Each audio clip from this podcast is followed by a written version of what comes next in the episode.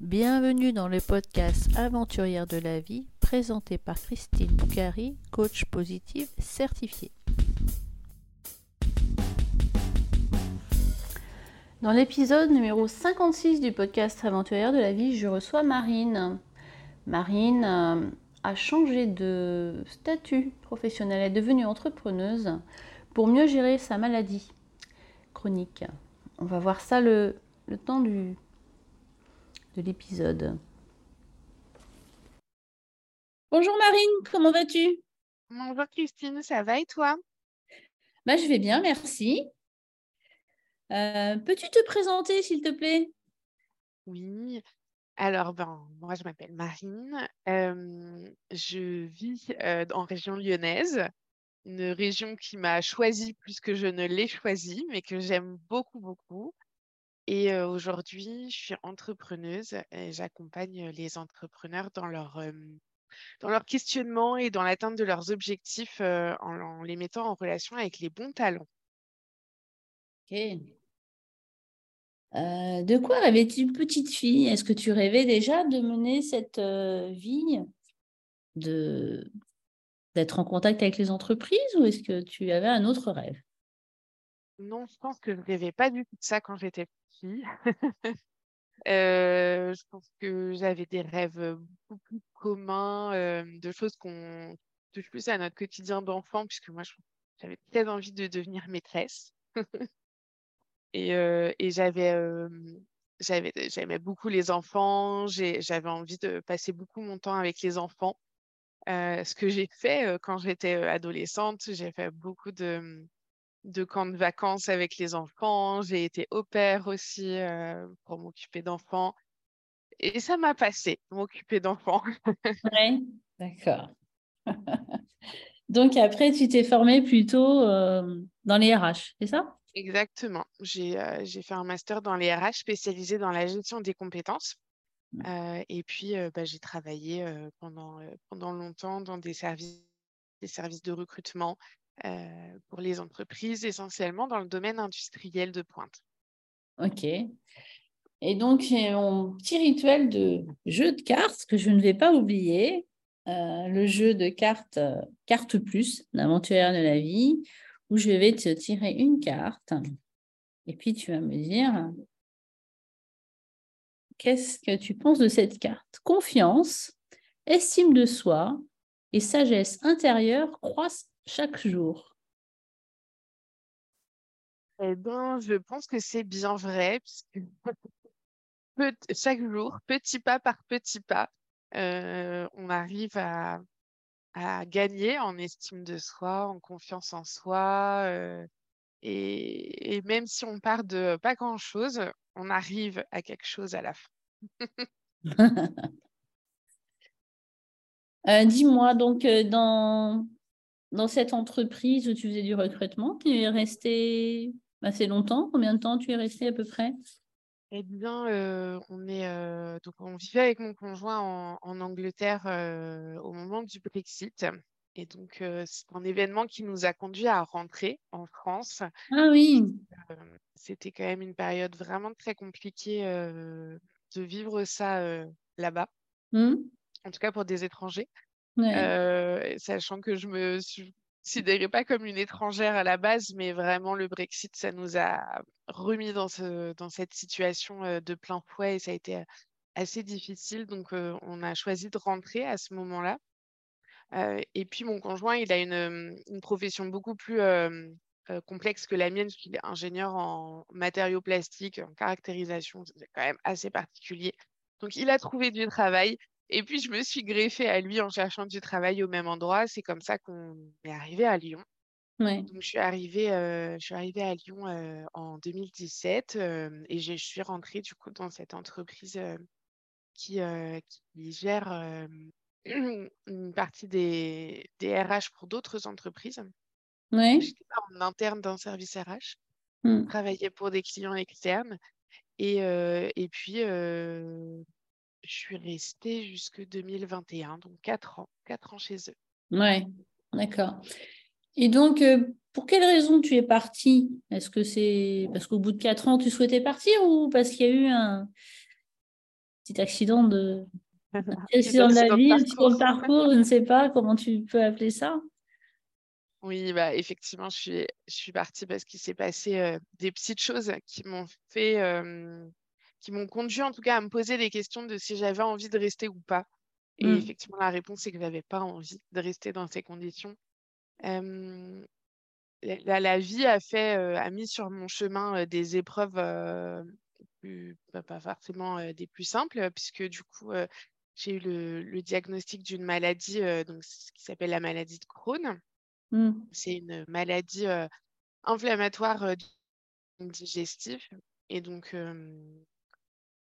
on me l'a diagnostiqué il n'y a pas très longtemps, mais, mais a priori, j'en souffre déjà depuis une bonne dizaine d'années sans qu'on sans, qu'on s'en soit rendu compte. puisque comme j'ai déjà une autre maladie précédemment qui est donc j'ai une maladie de la thyroïde qui a conduit à ce qu'on me retire totalement la thyroïde. Donc, en fait, je prenais déjà des médicaments quotidiennement avant.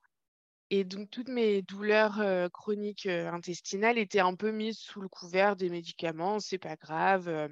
Mmh. Quand, quand, il y a un peu de diarrhée, manger un peu plus de pâtes. Quand il y a un peu de constipation, oh, un peu plus de légumes. Et puis, le temps passe, le temps passe. Et personne ne s'occupe vraiment des douleurs qui vont avec. Mmh. J'ai eu quand même la chance enfin de rencontrer un médecin qui m'a dit bah non c'est quand même pas très normal d'avoir mal au ventre comme ça tous les jours mmh. à ce point-là. Donc on a on a fait des examens et puis le diagnostic a été posé. Mmh. Il faut se dire c'est que la maladie de Crohn elle fonctionne par ce qu'on appelle une poussée et une rémission. Donc en période de poussée c'est là où on, on va pas bien, on est en pleine inflammation et moi, pour, pour exemple, quand j'étais en période de poussée, j'allais à peu près une dizaine de fois aux toilettes par jour. Donc, c'est mmh. quand même très contraignant quand on travaille dans un open space et qu'on doit bah, aller aux toilettes autant de fois par jour. voilà, c'est pas très, on est mal à l'aise, c'est pas agréable et puis c'est très douloureux et c'est très fatigant. Mmh. donc, j'avais besoin finalement qu'on adapte un petit peu mon poste de travail je demandais pas grand-chose, hein, juste qu'on m'autorise à, les jours où j'allais très mal, pouvoir travailler de la maison, tout mmh. simplement pour être plus confortable dans mon quotidien, pouvoir me mettre une petite bouillotte pour, voilà, faire du bien au ventre, des choses, mmh. toutes simples que je ne pouvais pas faire bien sûr en open space. Et bah, malheureusement, mon manager de l'époque m'a dit que j'étais une, une menteuse, que je n'étais pas malade et que et que bah, j'exagérais en fait tout simplement ma condition pour, pour avoir mmh. des, des, avantages comparativement à mes collègues. Ah oui, d'accord, il a pris comme ça. Ouais, voilà. Donc c'était un petit peu dur à gérer parce que bah, déjà gérer le, la pose d'un diagnostic, c'est c'est pas facile hein, psychologiquement de se dire que on est malade et c'est il n'y a pas de guérison envisageable. Oui, elle a dit est là et elle restera. Mmh. Mais en plus, quand, quand voilà, on a un manager qui pense qu'il est plus fort que nos médecins et qu'il il va tout mieux savoir que tout le monde, ça rajoute une couche à la difficulté de gérer tout ça au quotidien.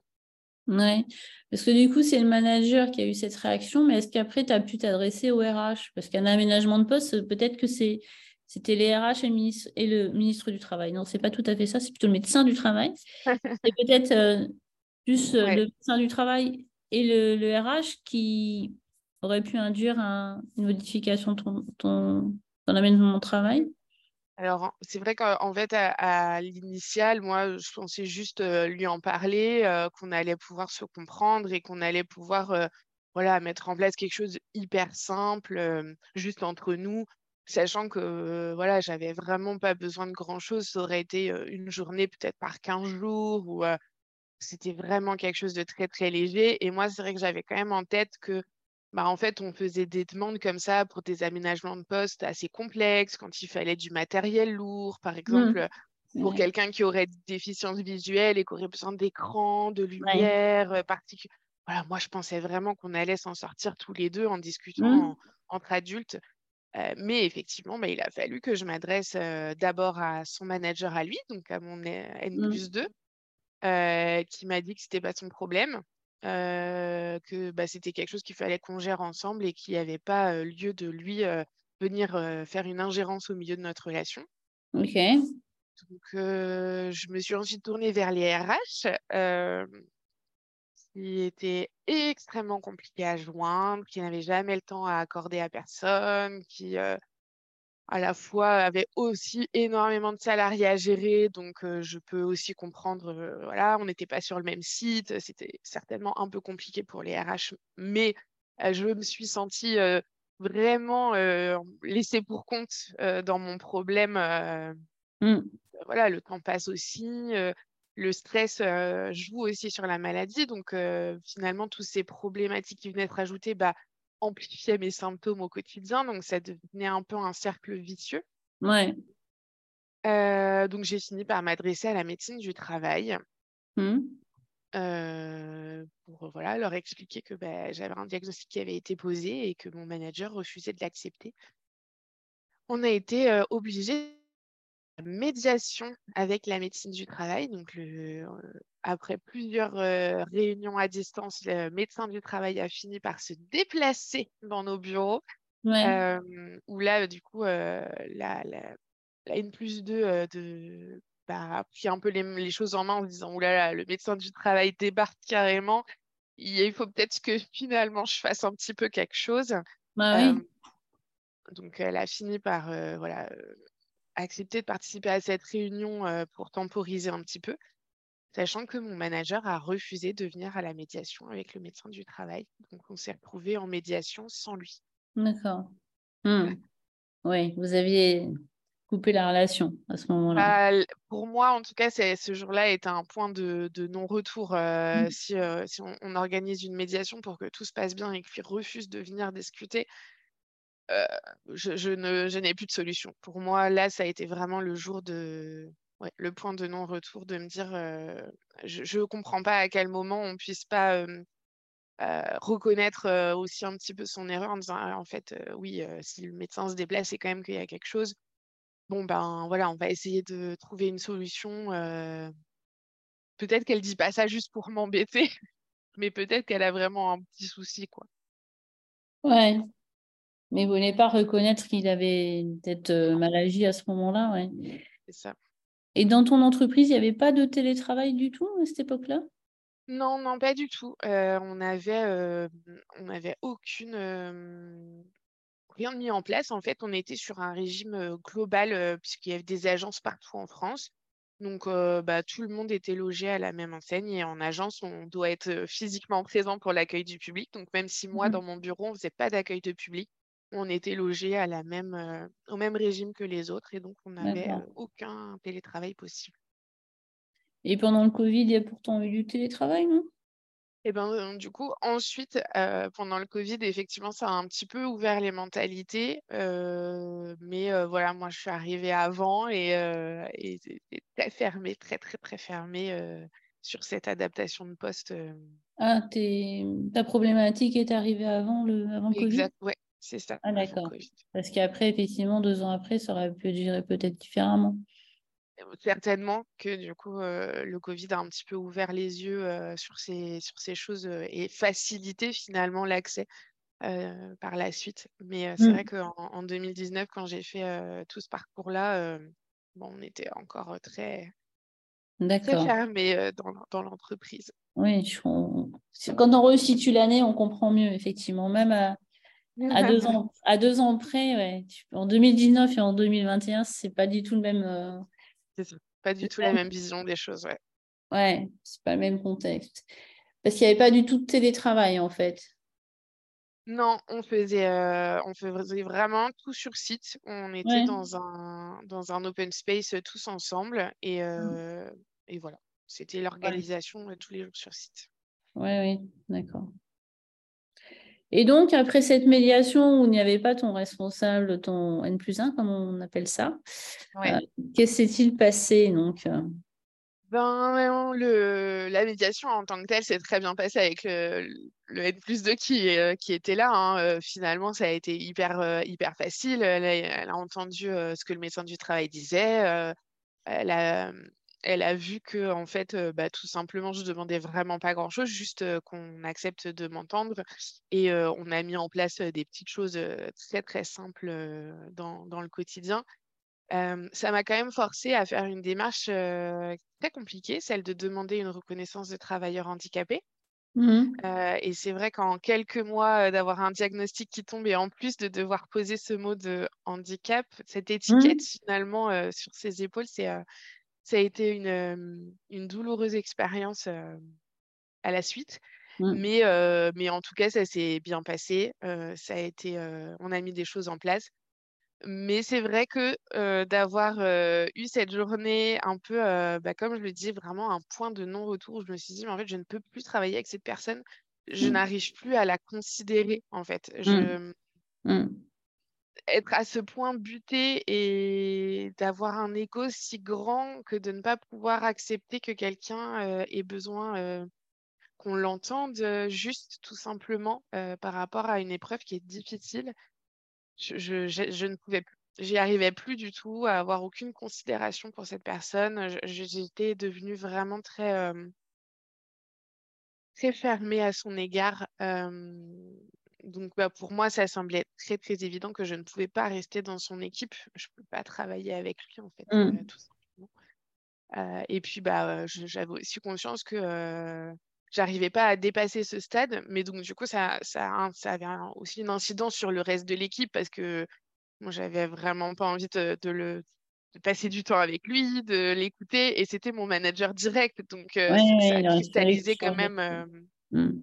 Voilà. Donc, donc, avec mon N plus 2, on a décidé que j'allais aller dans un autre service dans l'entreprise. Et ça s'est fait très, très rapidement. Mmh. dans, les, dans les mois qu'on suivi, j'ai évolué. Donc, j'ai évolué en interne dans un autre service où je faisais finalement quasiment la même chose, mais avec un, autre manager sur d'autres sujets. Mmh. Et je m'étais dit vraiment, ça va aller mieux en fait de changer de manager. ça, oui, ça aurait pu. Voilà, ça, c'était un, peu pour moi l'objectif d'avoir un second souffle et, de, et de continuer parce que j'aimais vraiment beaucoup mon travail. Donc, j'avais j'avais envie d'essayer de travailler d'une autre façon avec quelqu'un d'autre. Mais ce que j'avais pas pris en compte, c'est que ça avait soulevé en moi de me poser des questions un peu plus fondamentales en fait. Ça avait vraiment mmh. ouvert un peu une nouvelle page de me dire c'est quoi les valeurs pour moi au travail? Qu'est-ce qui est important?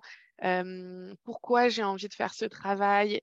Et bah, petit à petit, en fait, il y a un cheminement qui a commencé à se faire bah, tout doucement dans ma tête, mmh. petit à petit, sans forcément que j'en sois trop consciente au début. et puis, bah, en fait, finalement, assez, assez vite, un an, un an et demi après, je me suis rendu compte qu'en fait, j'allais juste pas continuer à être, à être salariée. Alors au début, je me suis dit vraiment, non, c'est, en fait, c'est l'entreprise, j'arrive pas à dépasser mmh. le fait qu'on m'ait mmh, qu'on m'ait un peu maltraité dans cette entreprise, qu'on n'ait pas, pas pu m'entendre, qu'on m'ait pas écouté. Et donc, j'ai commencé à faire des entretiens pour changer d'entreprise. Mais à chaque fois que je me retrouvais en entretien et que j'entendais ce qu'on me proposait comme, euh, comme, bah, comme poste, comme environnement de travail, comme type de management, et, ben, je me retrouvais un peu en phase de mais c'est pas du tout ce que je veux. Mmh. mais pas du tout.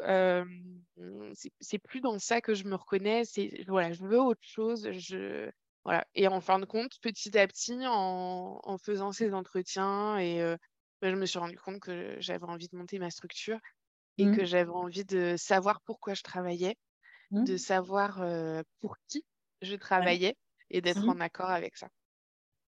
D'accord. Et comment tu as géré la transition alors? Donc, tu es resté un an et demi dans la... avec ce deuxième manager dans cette nouvelle équipe. Et puis, à un moment, tu t'es dit, bon, bah, faut que je parte. Mais comment tu as géré le virage alors? Je pense que c'est un virage qui s'est fait à la fois un peu en douceur pendant l'année que, enfin l'année, ouais, l'année et demie que j'ai passée dans l'équipe, et à la fois très violemment à la fin. euh, en fait, je suis rentrée du coup dans cette nouvelle équipe euh, quelques semaines avant le, confinement, le premier confinement. On a commencé en février et on s'est fait confiner en mars. Mmh Donc, on s'est lancé dans une nouvelle équipe où on ne se connaissait pas les uns les autres, euh, puisque on était vraiment tous nouveaux. On était, on était que trois à la base dans cette équipe, donc toute petite équipe. Il fallait qu'on se découvre tous les trois. Et puis d'un coup, on s'est retrouvés confinés chacun de son côté à travailler à distance. Donc à la fois, ça a été une, une, un lancement dans une nouvelle équipe assez atypique parce que moi qui avais, bah, on avait tous l'habitude de travailler vraiment tous ensemble sur site tous les jours sans télétravail. Et là, il fallait qu'on s'adapte 100% mmh. sans vraiment se connaître à distance. voilà. Et, et puis, bon, un peu mise en place. On a été beaucoup dans l'adaptabilité pendant très longtemps. De, on, revient au travail, bah, finalement, non, on revient pas. Bah, finalement, voilà, ça a été un petit peu beaucoup d'adaptation sur cette année-là pour nous qui étions nouvelle équipe. Et, en fait, assez rapidement, je pense, six mois après avoir commencé, j'ai déjà commencé un petit peu à ressentir le fait que ben, j'étais, je ressentais pas non plus beaucoup d'écoute dans ce que je disais. Euh, je ressentais pas beaucoup de, de soutien non plus. ça a été quand même une, période assez compliquée à gérer dans le sens où il y avait beaucoup, beaucoup d'agences qui étaient fermées. On ne pouvait plus accueillir de public. Donc, bah, nous qui n'avions pas besoin d'accueillir du public, on avait quand même une assez forte pression de la hiérarchie globale du groupe en disant, ben voilà, la majorité de nos activités fermées, donc on compte sur vous pour maintenir le cap, pour maintenir du chiffre d'affaires. et donc, on avait une pression qui devenait vraiment un peu démesurée, si on peut dire ça comme ça, qui pesait sur nos épaules.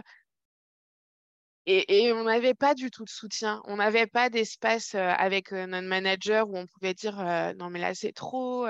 Est-ce qu'on peut s'organiser pour. voilà, on, sentait vraiment que de la pression descendante, que de la pression descendante. Et donc, j'ai assez vite ressenti ce sentiment qui revenait de me dire bah, en fait, en fait on m'écoute pas, quoi. On n'entend pas les gens qui parlent dans cette entreprise. Et j'avais même si là, ça, me touchait moins personnellement, ça touchait pas mon, voilà, ma maladie, ça touchait pas ma personne, mais globalement, j'avais ce sentiment qui revenait. Et c'est en ça que je dis que le virage s'est fait de manière très progressive. J'ai bien senti que ça devenait quand même compliqué, que j'avais quand même du mal à retrouver ma place, que voilà, on mmh. n'était toujours pas beaucoup dans l'écoute, quoi. Et, mmh, et donc, petit à petit, ça m'a quand même bah, conduit vraiment à me poser des vraies questions sur bah, qu'est-ce que je vais faire. Et puis, ça s'est dégradé. Ça s'est dégradé assez rapidement parce que, bah, voilà, à l'issue de toutes ces périodes de confinement, à l'issue de la troisième période de confinement, clairement, les chiffres n'étaient pas bons. Clairement, l'entreprise ne se portait pas bien. Donc, il a commencé à avoir des grosses tensions sur est-ce qu'on va garder tous les salariés, est-ce qu'on va fermer des choses. Comme dans plein d'entreprises, à ce moment-là, ça devenait assez stressant de ne pas savoir qu'est-ce qui allait se passer le lendemain, qu'est-ce que les grands chefs étaient en train de décider? On sentait bien qu'il se passait des choses, mais on ne savait pas quoi. Et, moi, je me suis dit, mais en fait, c'est, je pense que c'est le moment que je m'en aille. Mmh. alors, au début, je pensais vraiment voilà, faire des entretiens et partir ailleurs. Mmh. Et puis quand petit à petit, je me suis rendu compte que j'avais pas envie de partir ailleurs, j'ai commencé à évoquer avec mon manager de vouloir bah, juste partir. Dans quelles conditions on pouvait faire une rupture conventionnelle. Mmh. Et, et, voilà, juste se séparer. Et, et, elle m'a pas entendu. Elle m'a pas du tout entendu sur, sur justement ce besoin que j'avais envie de, de, de, de, voguer vers autre chose sans savoir vers quoi. Et ça, elle, elle a en fait, elle n'a pas compris vers quoi tu. Bah, d'accord, tu veux partir, mais pour faire quoi? Je ne sais pas encore. Mais tu vas t'as postulé dans une autre entreprise? Non, pas encore. Bon, bah, alors pars pas. Mais mmh. si, là, j'ai besoin de préparer mon départ. Et donc, cette fracture a été vraiment très, très, très compliquée à, vivre pour moi. Euh, et j'ai fini par me faire accompagner par un représentant du personnel parce que, en fait, on n'acceptait pas euh, à la fois que je veuille partir, euh, on n'acceptait même pas la discussion, d'ouvrir la discussion autour d'une rupture conventionnelle. Et puis, et puis voilà, je me suis fait accompagner par un représentant du personnel. Alors forcément, du coup, à la fin, le tournant a été très violent parce que bah, mon manager n'a pas du tout compris Mmh. pourquoi En fait, elle l'a pris comme une attaque personnelle que je me fasse accompagner dans mon départ. et donc, à la fin, elle ne voulait plus me parler. Oui, d'accord. Voilà, on s'est retrouvés le dernier jour pour rendre le matériel où elle m'a juste dit bonjour, au revoir. ouais. Ok, donc tu n'as pas des expériences avec tes N plus 1 non, c'est pas très sympa. Hein. Bah, c'est vrai que quand on a passé quatre ans dans une entreprise et qu'on la quitte en ayant juste au revoir, ça fait un petit peu un passement au cœur parce qu'on a donné du temps, on a donné de la passion, on a donné beaucoup à l'entreprise parce que vraiment, moi, j'aimais énormément mon travail, j'étais très contente. ça s'est passé toujours hyper bien avec tous les clients avec qui j'ai travaillé, sur tous les projets que j'ai travaillé. Mmh. Et donc, se dire que juste, bah, voilà, des managers qui n'ont pas envie de, comprendre, en fait, juste d'écouter et de comprendre, mmh. bah, ça, peut, ça peut tout changer. Oui, managers, mais qui n'ont pas forcément cette écoute, comme tu dis. Ils n'ont pas forcément été formés ou ils n'ont pas forcément aussi, hein. le, rôle aussi euh, ou le temps. Bah, il faut quand même écouter les gens, effectivement. Mmh. Mmh. Et tu n'as pas fait de bilan de compétences ou d'accompagnement de, ce type-là pour changer d'activité? Parce que ça aurait pu être euh, une façon de faire aussi oui, oui, ça aurait, totalement pu, mais en fait, c'est même pas vraiment quelque chose qui est venu, venu dans mes idées à ce moment-là. Mmh. J'ai, quand même, fait un tout petit accompagnement, finalement plus pour, m'autoriser à me dire, «C'est OK, tu peux monter ta boîte». Mmh. parce que ben, je viens d'un environnement où on est plus dans une famille, salariée, mmh on est plus voilà, dans cette mouvance-là. Et donc, je pense que j'avais besoin de poser ce mot, c'est OK, vas-y, essaye. Et mmh. c'est pas grave, il va rien se passer si ça rate, il va rien se passer si, si tu n'y arrives pas, et c'est OK. donc, j'ai fait un, petit accompagnement pour, pour réussir à débloquer ce mot, OK, vas-y. Et, et puis après, bon, en fait, je me suis lancée de manière assez fluide dans l'entrepreneuriat. Et puis, finalement, j'ai juste transposé ce que je faisais en l'adaptant à vraiment aux questions fondamentales que je me posais, avec qui j'ai envie de travailler mmh. et, sur quel type de valeur j'ai envie de, poser les choses. D'accord. Et du coup, tu as pu quand même avoir une rupture conventionnelle à la fin Oui, c'est ça. Mmh. Exactement. le, le, représentant du personnel m'a bien aidé. On a fait une rupture conventionnelle. D'accord. Et donc, euh, tu dis transposer ton métier, mais il faut quand même que tu trouves des clients. Est-ce que c'est quelque chose que tu faisais auparavant ou quelque chose qui est nouveau quand même? Non, ça, c'est quelque chose qui est nouveau je, ouais, je travaillais vraiment euh, dans, dans, des. Euh, bah, dans, dans, toutes mes expériences, j'ai soit travaillé en interne dans des entreprises, dans des services RH, soit je travaillais bah, justement comme ça en externe où j'avais des clients différents mais qui était amené par des équipes commerciales. Donc, j'ai jamais travaillé la partie commerciale de, mon côté. C'était plus moi sur la fidélisation, en fait. Une fois que le client était là, je, je travaillais avec lui. Et donc, je faisais en sorte qu'il soit content au quotidien pour continuer à travailler avec nous. Je ne faisais pas du démarchage pour trouver des nouveaux clients. donc, effectivement, ça, c'est un gros changement qui, qui demande pas mal d'adaptabilité et pas mal de travail sur parce que ben, se vendre soi, c'est pas toujours, enfin, c'est pas toujours facile.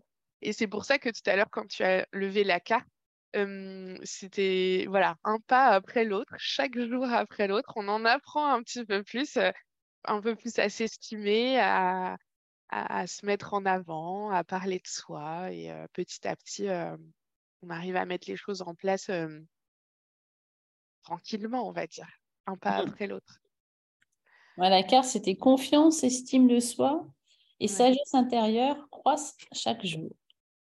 C'est ça, un petit peu plus chaque jour. D'accord. Et le, la partie commerciale, chercher des clients, est-ce que ça a été quelque chose de difficile pour toi?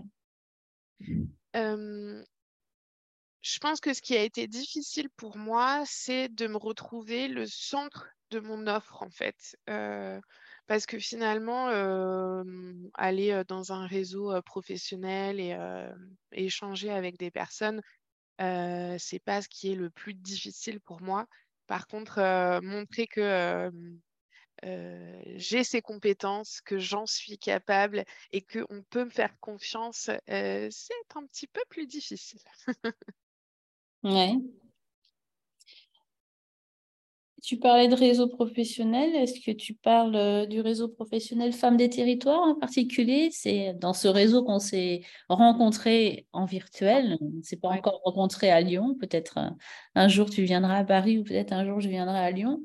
En tout cas, on s'est rencontrés via ce, réseau de, de femmes. Est-ce que c'est à partir de ce réseau ou est-ce que tu fais peut-être partie d'autres réseaux? Alors, je fais partie de plusieurs réseaux, effectivement, sur la, métropole lyonnaise, mais, mais Femmes de Territoire est le plus gros parce que je suis coordinatrice lyonnaise. Donc, on est, on on s'est mis à deux en binôme pour faire toute la coordination, parce que Lyon est quand même une grosse ville. donc, on, s'est mis à deux pour la coordination ici, mais c'est en tout cas le réseau qui me prend le plus de temps, dans lequel je suis le plus investie donc oui, Femme du territoire, c'est celui qui, qui prend le plus de place dans mon quotidien. D'accord. Et grâce à ces réseaux, tu as pu trouver des, clients ou tu as contacté des anciens clients? Comment Peut-être avec les réseaux sociaux, à travers ton site internet Comment tu as pu te faire connaître? Oui, alors j'ai pas du tout recontacté d'anciens clients. pour le coup, c'était une volonté très forte. je voulais vraiment couper je voulais ne, plus, ne plus avoir de lien finalement avec ce monde de la grosse industrie, de, des grands groupes. et j'avais besoin de me rapprocher plus de mes valeurs, d'aider le petit. Donc, les petites entreprises, les solopreneurs, voilà, vraiment les toutes petites structures. Donc, je n'ai vraiment recontacté aucun de mes clients précédents même s'il il y en a plein avec qui je suis toujours en contact sur les réseaux sociaux. Et donc, ceux avec qui ça se passait très bien peuvent être des personnes avec qui on se donne des nouvelles de temps en temps, mais plus des nouvelles informelles que vraiment du, relationnel professionnel. Et, mmh, et après, effectivement, j'ai un, on va dire, un éventail sur la plupart de mes clients aujourd'hui viennent quand même soit d'un réseau dans lequel on est ensemble et donc on est rentré en contact en direct, soit du bouche à oreille, quelqu'un qui est dans un réseau qui m'a recommandé auprès d'un de ses, de ses contacts. Mais sinon, je suis aussi très présente sur les réseaux sociaux. J'ai mon site internet qui permet. Alors, le site internet, je pense que c'est plus ma carte de visite. Je ne crois pas avoir de clients qui soient venus parce qu'ils soient tombés par hasard sur mon site internet, mais mais en tout cas, j'ai cette visibilité-là qui permet de mieux me connaître, peut-être pour ceux qui me rencontrent et qui ont envie de d'abord mieux me connaître avant de, de se lancer. D'accord.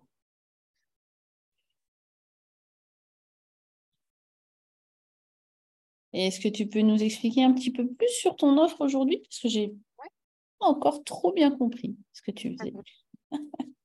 Dans les recrutements, d'accord, ok, mais pour les petites entreprises, le recrutement, peut-être qu'ils en ont besoin de temps en temps, mais pas, forcément de façon très, très, très durable. Alors, en fait, euh, je ne fais pas de recrutement en CDI ou en CDD. Moi, l'objectif, c'est vraiment pas de, euh, d'intégrer des personnes directement dans les entreprises. Mon, quotidien, c'est vraiment la mise en relation avec des prestataires, des freelances qui vont venir bah, prendre en charge une partie de l'activité de l'entrepreneur sur un besoin qu'il a. Alors, ça peut être effectivement une prestation ponctuelle. Par exemple, un entrepreneur qui aurait besoin de photos professionnelles pour sa communication. On est sur une prestation ponctuelle. Mais ça peut aussi être sur des prestations de longue durée. Par exemple, quelqu'un qui aurait besoin de déléguer une partie de son administratif et donc qui voudrait recruter quelqu'un sur des missions d'assistanat au long terme et qui voudrait du coup créer bah, finalement un peu sa petite équipe mais en étant sur de la prestation externalisée, donc sans avoir à recruter en CDI en interne de son entreprise. D'accord. OK. moi, je vais intervenir du tout début, c'est-à-dire on fait le but de la situation, savoir mmh exactement où on en est, quels sont nos objectifs, de quoi on a besoin, etc. On va en aboutir de ça une fiche de poste qui mmh. correspond aux compétences dont on a besoin. Et puis, on, va partir sur un process de recrutement, donc on va aller chercher les profils, faire des entretiens, etc. Mmh.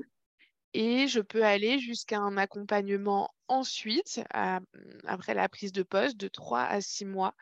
Là, pour vraiment, ben voilà, un entrepreneur pour qui c'est la première fois qui délègue, donc il a besoin d'un petit peu d'accompagnement pour structurer, pour organiser, pour bien communiquer, pour en tout cas fluidifier la relation avec son prestataire.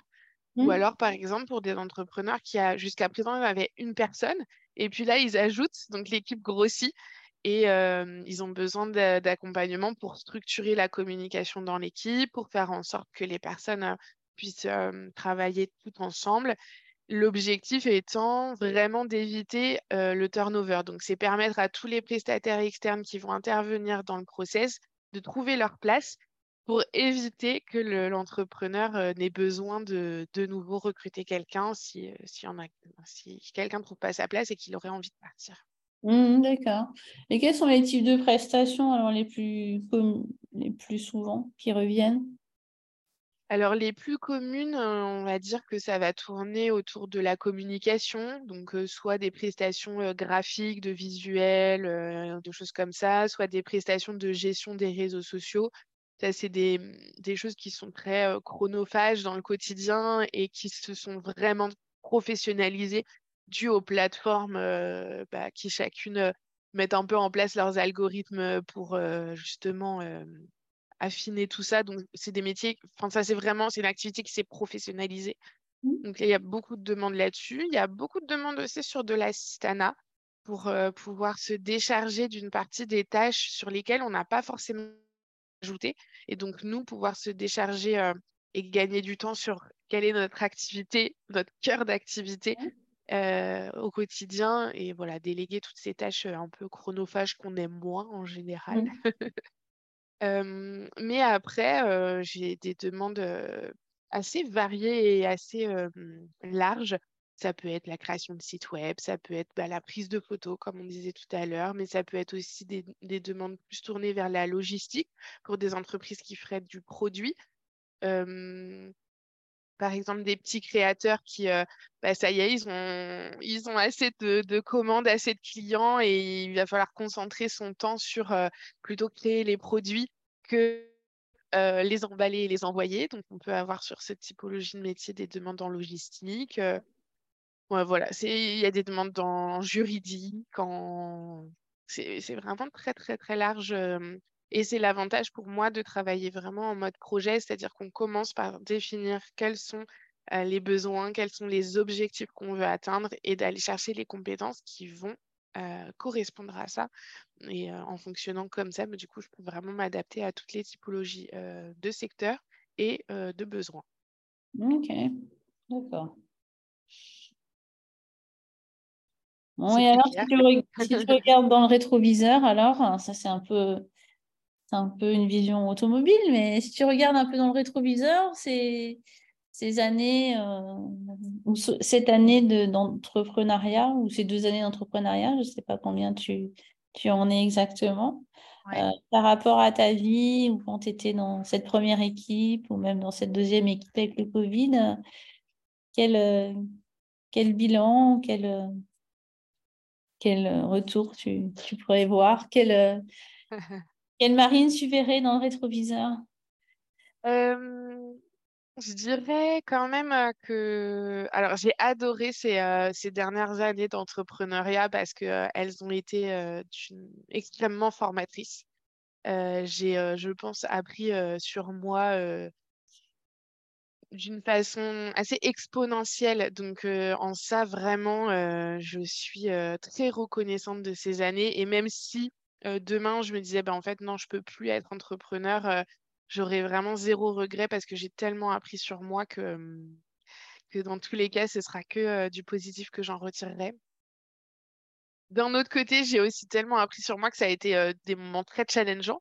Parce que sortir du salariat où on nous demande finalement de pas trop changer, hein, quand même, rester, rester les mêmes, ça nous va bien.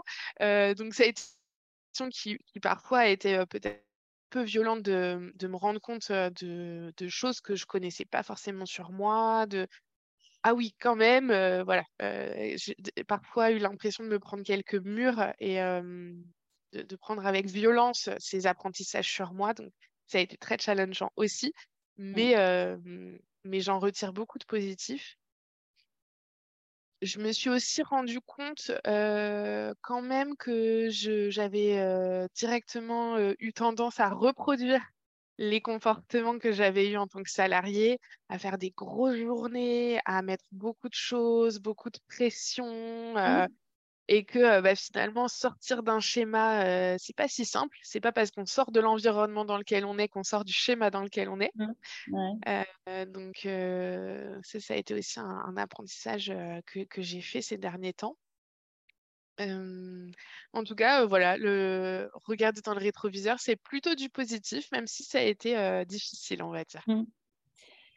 Et est-ce que tu as pu trouver un rythme de vie qui correspondait mieux à tes aspirations et puis à ton besoin par rapport à ta maladie? Est-ce que tu as pu trouver un rythme de vie plus satisfaisant ou tu es encore dans le rush euh, de... de... Parce qu'après, quand on développe son entreprise, on voudrait tellement qu'elle soit déjà grande que des fois, on a tendance à, à ne pas s'arrêter, à prendre de vacances, à pas... C'est ça. euh, je pense que ça dépend des jours.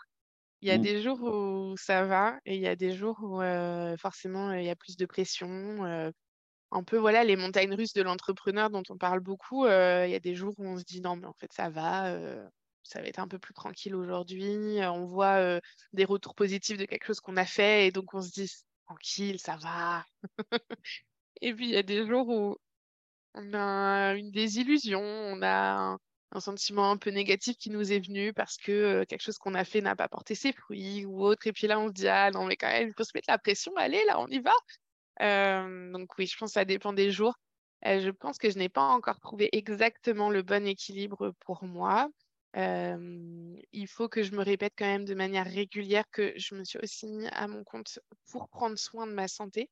Mmh. parce que la maladie de Crohn, c'est une maladie à typologie dégénérative. Tout ce qu'on perd, on ne le mmh. retrouvera pas. Mmh. donc, bah, toutes les altérations qu'il va y avoir sur le système digestif, il faudra les, les, assumer, si on peut dire ça comme ça, par la suite. Moi, j'ai la chance pour l'instant d'avoir une maladie qui n'est pas trop, qui n'a pas déjà atteint toutes les strates de, ma, de mon système digestif. Par exemple, j'ai un œsophage qui n'est pas touché, donc ça se limite pour l'instant aux intestins et à l'estomac.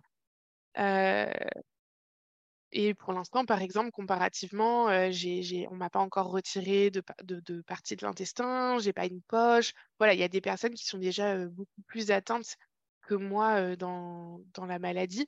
Et donc, vraiment, j'essaye de me répéter de manière régulière j'ai aussi fait ce choix-là pour préserver ma, santé, pour faire en sorte de pouvoir aller le plus loin possible sans atteinte grave. quand je dis grave, voilà, c'est quand, on commence à avoir des opérations lourdes ou quand on commence à avoir une poche, c'est quand même voilà, contraignant dans notre quotidien. Donc, j'essaye vraiment de, de, prendre soin aussi de ça dans mon quotidien. Mais c'est sûr que c'est pas facile tous les jours. Mmh. D'accord on a tendance à oublier un peu des fois. Quand, quand ça va, on se dit, bah, ça va, on y va. Et ouais, et puis comme c'est par période, ouais, tu as des périodes où ça va et des périodes où ça va moins bien. Et du coup, est-ce que tu as mis en place des petites routines ou peut-être du sport ou peut-être euh, euh, du yoga, de la respiration, de la marche, euh, de la lecture, de la peinture, enfin des, des petites routines pour faire autre chose que travailler? Parce que si tu travailles de chez toi, tu es un peu trop près de ton ordinateur, du coup. Est-ce qu'il y a des moments où tu arrives à, à sortir, faire une autre activité pour te faire du bien oui, alors effectivement, moi j'ai cette routine bah, où je vais au sport toutes les semaines qui était déjà en place avant. ça, c'est quelque chose que j'aime beaucoup, qui me permet de, de m'équilibrer au quotidien. et puis sinon, je suis très très créative. J'adore faire des choses de mes mains. Donc, donc ça, c'est du temps que, que je prends aussi dans mes semaines, en tout cas que j'essaye de prendre dans mes semaines, de pouvoir me poser avec un petit projet qui fait penser à autre chose, qui permet de, voilà, de, voir un petit peu vider son cerveau et de voir des couleurs, de voir des formes abstraites, de voir des choses qui ne sont pas concrètement du travail, et de, s'oxygéner finalement et de se régénérer aussi un peu parce que ça libère la créativité et c'est souvent aussi dans ces moments-là que qu'on a des problèmes qui se débloquent.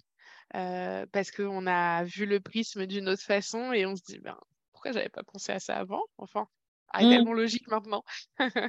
ouais, je suis complètement d'accord avec toi. Moi, je fais beaucoup de marches et je, je fais aussi du yoga et c'est pendant ces périodes-là où la créativité apparaît. Quoi. Mmh, mmh. Ah, tu dis, après une séance de yoga, tu dis, bah, voilà, j'ai trouvé, j'ai trouvé une nouvelle offre, tu vois, ça m'est arrivé la semaine dernière. Donc, euh, puis des fois, tu, tu dis, bon, moi, je vais faire comme ça, hein, je vais communiquer comme ça. Mais c'est vrai qu'il faut avoir ces périodes où on sort de son écran et puis qu'on dessine, qu'on marche, qu'on peint, qu'on cuisine, qu'on fait quelque chose qui nous sort, en fait, de, la prise de recul ou la... ouais. C'est ça. Hein. Ouais, ouais, C'est très important. Même voir des amis ou peu importe quoi, sortir de son Oui, oui, c'est ça en fait. C'est sortir de son, de, son quotidien, de son prisme quotidien et, euh, et voir finalement les choses euh, depuis un autre angle, mmh. depuis euh, une autre fenêtre et de se dire, bah oui, évidemment. je vais te poser les deux dernières questions que je pose habituellement à la fin du podcast. Qu'est-ce que pour toi une aventurière de la vie? Alors je pense que, tout simplement, c'est, quelqu'un qui va, qui va vivre. mmh, je me dis, toutes nos vies sont finalement des aventures et et bien qu'on s'en rende pas forcément compte parce qu'on est un peu plongé dans notre quotidien et ben, finalement notre vie, c'est une aventure, dans laquelle il nous arrive des plein de choses, des choses belles, des choses magnifiques, mais aussi plein de choses difficiles à surmonter.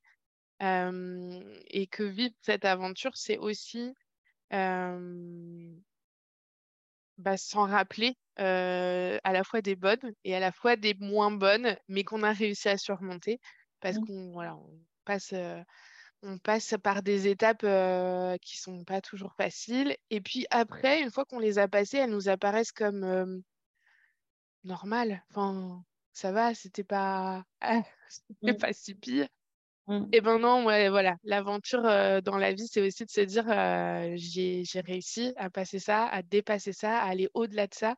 J'ai réussi à en faire une force, j'ai réussi à, à en sortir grandi. ça m'a apporté d'autres choses derrière. Voilà, donc c'est à la fois savoir se rappeler de tous les bons moments parce que on a aussi un peu tendance à se focaliser sur tout ce qui passe mal, tout ce qui va mal, tout le, voilà, le négatif a tendance à prendre beaucoup de place par rapport au positif. Donc, c'est aussi savoir se dire non, il, il s'est passé plein de choses géniales, il s'est passé plein de toutes petites choses, mais qui m'a apporté du, du, bonheur sur le moment. Mmh. hier soir, le coucher de soleil était magnifique, ça m'a apporté du bonheur et, et, savoir se dire que c'est ça aussi. Mais voilà, aussi se dire tout ce que j'ai fait, c'est pas juste normal.